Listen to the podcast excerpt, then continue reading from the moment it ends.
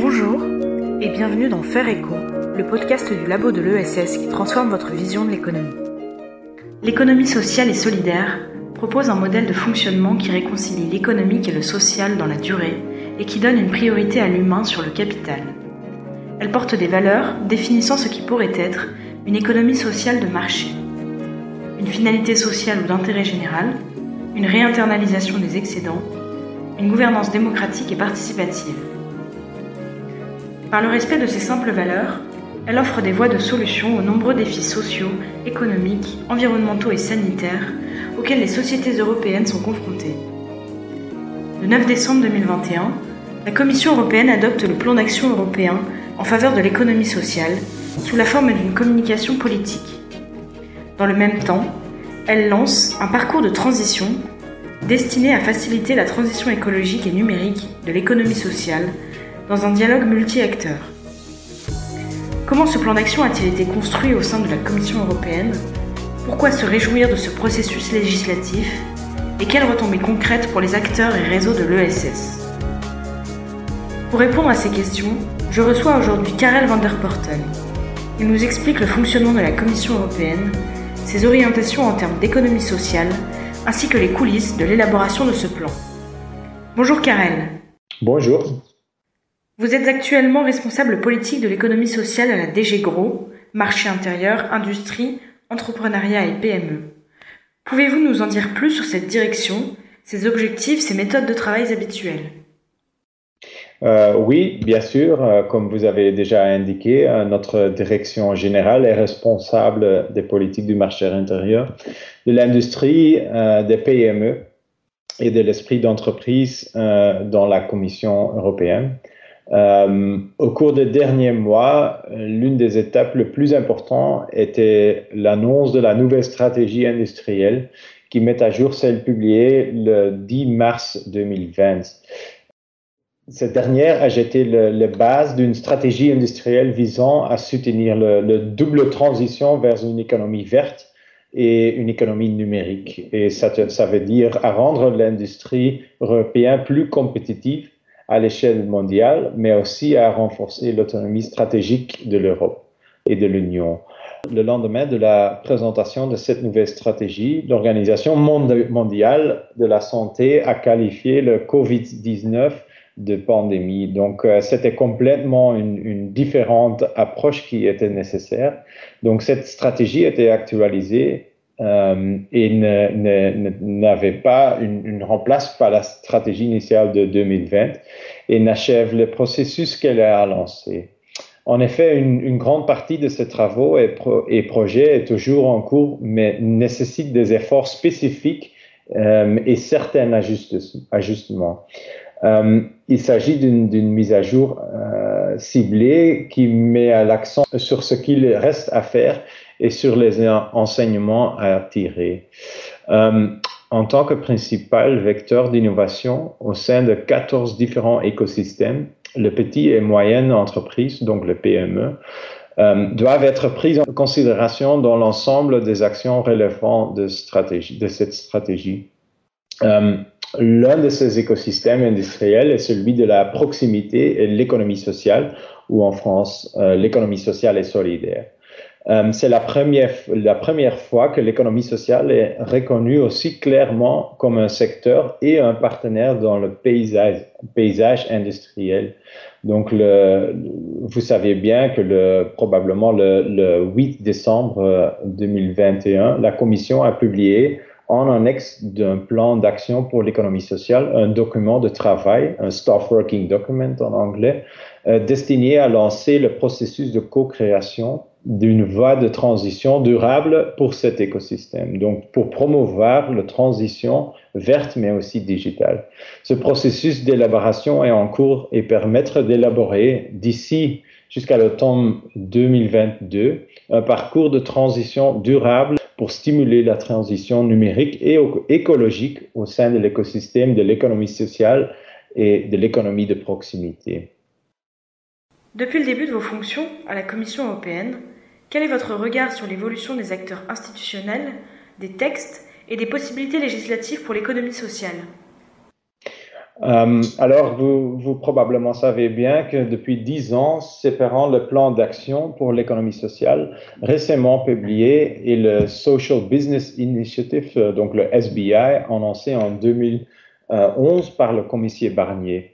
Euh, bien sûr, entre euh, cette action, hein, le Social Business Initiative, et aujourd'hui, euh, de nombreuses actions ont été mises en œuvre, plus précisément dans des domaines tels que l'accès aux finances, l'accès au marché, la promotion de l'innovation sociale, bien sûr, et d'un cadre réglementaire favorable, ainsi que le soutien de l'économie sociale dans un contexte mondial.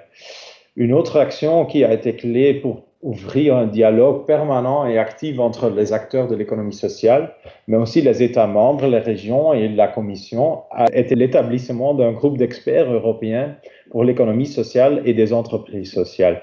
Euh, en bref, c'était le G16 euh, plus bien connu. Ce groupe d'experts a donné l'opportunité de, créer une plateforme d'échange d'avis et de contributions, concernant les politiques d'économie sociale dans l'Union. Euh, en 2016, le groupe d'experts a publié ses premières recommandations à la Commission dans un rapport qui était un peu le, le, le, ligne rouge pour des actions qui ont suivi après. Euh, la pandémie du, Covid a, rendu encore plus forte la nécessité de, de passer à un modèle économique équitable, durable et résilient L'objectif du plan d'action d'aujourd'hui est de renforcer l'investissement social, mais aussi d'aider les acteurs de l'économie sociale et d'entreprises sociales à démarrer et à se développer, à innover et à créer des emplois.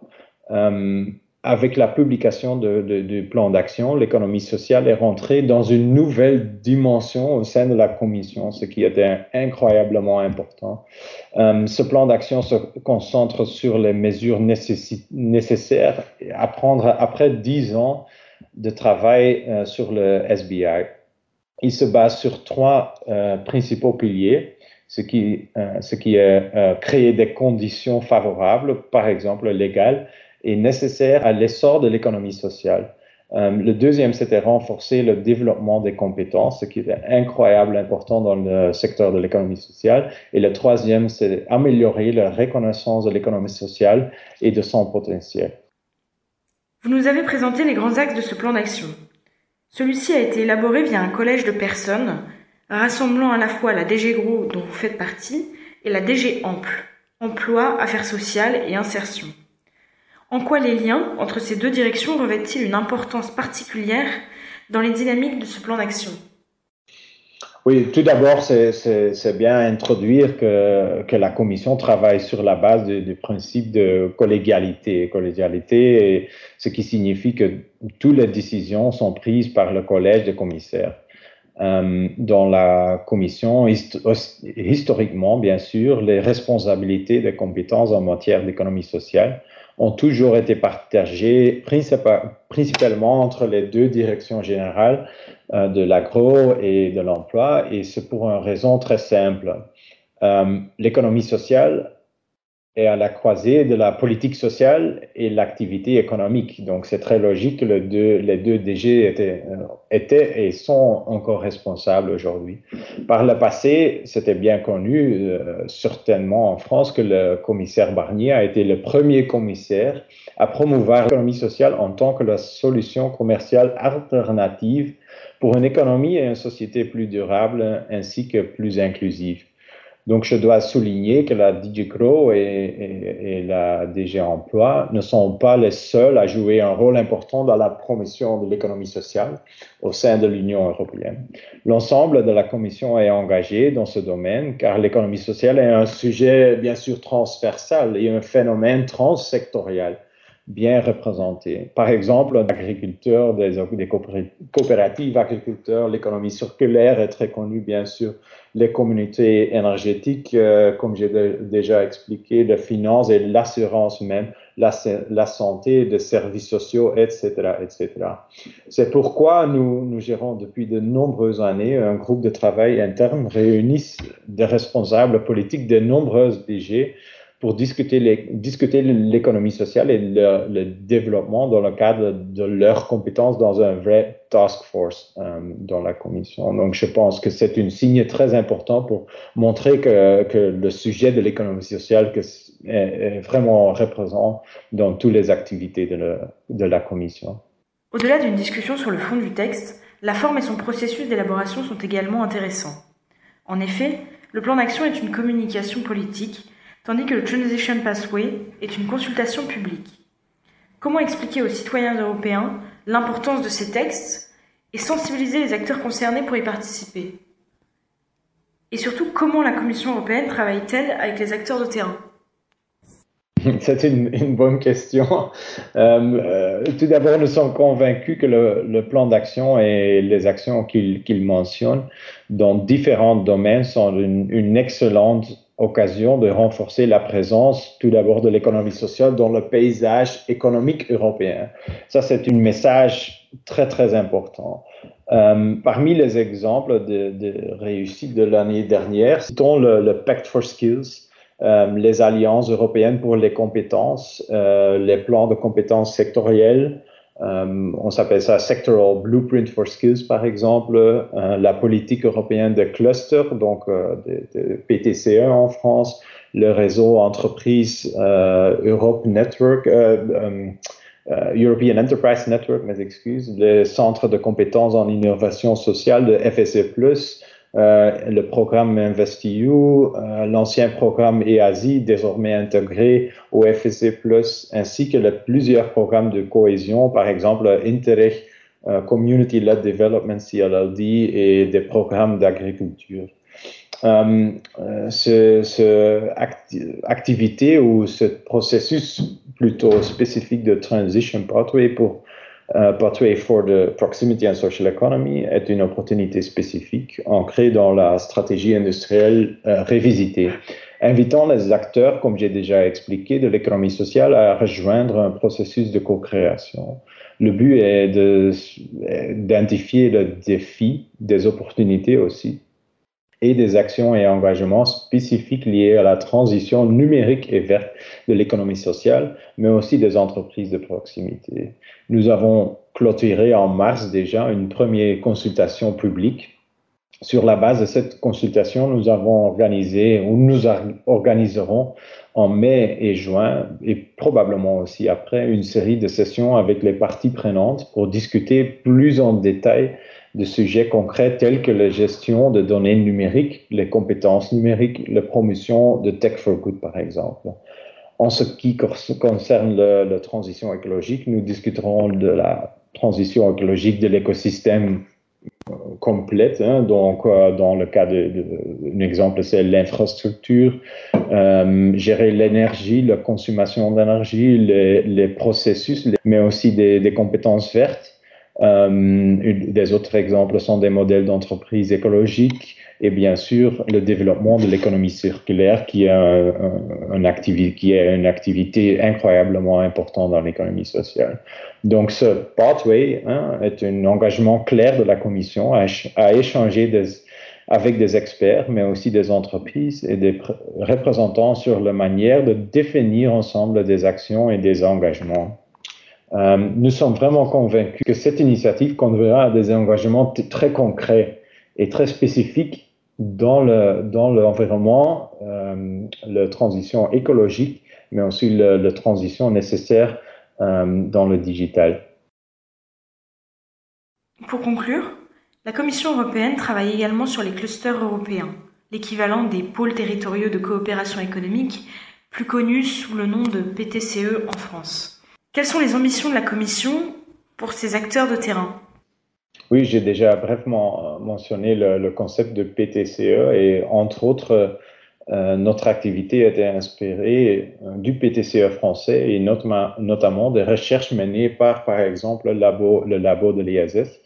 La Commission a décidé d'investir plus dans l'intégration des clusters d'économie sociale, dans la politique plus large, plus générale, la politique mainstream, comme on dit en anglais, des clusters euh, dans la DG Euh, compte tenu de la présence d'une forte communauté de clusters et de nombreuses actions de soutien et support, telles que la plateforme de collaboration de clusters, donc le PTC, euh, le Cluster Collaboration Platform, euh, l'échange des clusters, le jumelage et le soutien au renforcement des capacités, ainsi qu'une forte promotion de l'innovation, comme l'innovation sociale, mais aussi l'innovation écologique. Le moment était vraiment venu d'impliquer plus étroitement les acteurs de l'économie sociale dans ce politique et plus précise des acteurs de l'économie sociale engagés dans des clusters sociaux euh, comme, comme vous avez en France dans les PTCE, donc les pôles territoriaux de coopération économique.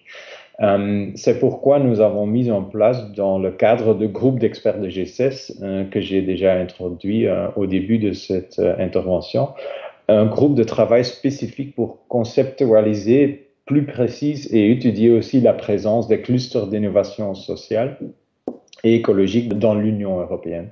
C'est ainsi que nous sommes arrivés au concept de pôle d'innovation sociale et écologique, dont le CSII, mettant, notamment en évidence les différents types d'impacts poursuivis par ces clusters.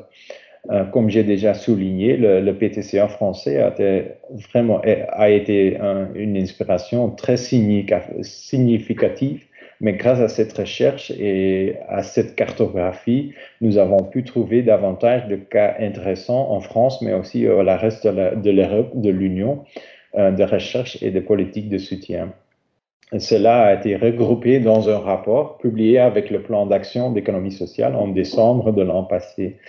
Aujourd'hui, je suis heureux de vous, annoncer que le rapport sera également disponible en français à l'occasion de la conférence de Strasbourg. Je vous remercie, Karel van der Porten, pour cette entrevue. C'est le dernier épisode de la série consacrée à l'ESS européenne. Pour retrouver davantage d'informations sur l'économie sociale et l'Europe et accéder aux différents travaux du labo de l'ESS sur le sujet, je vous invite à consulter le site internet www.lelabo-ess.org. Quant à moi, je vous retrouve à l'automne 2022 pour une nouvelle thématique. En attendant, n'hésitez pas à retrouver l'ensemble de nos podcasts sur Faire Echo ou à nous suivre sur les réseaux sociaux. À bientôt!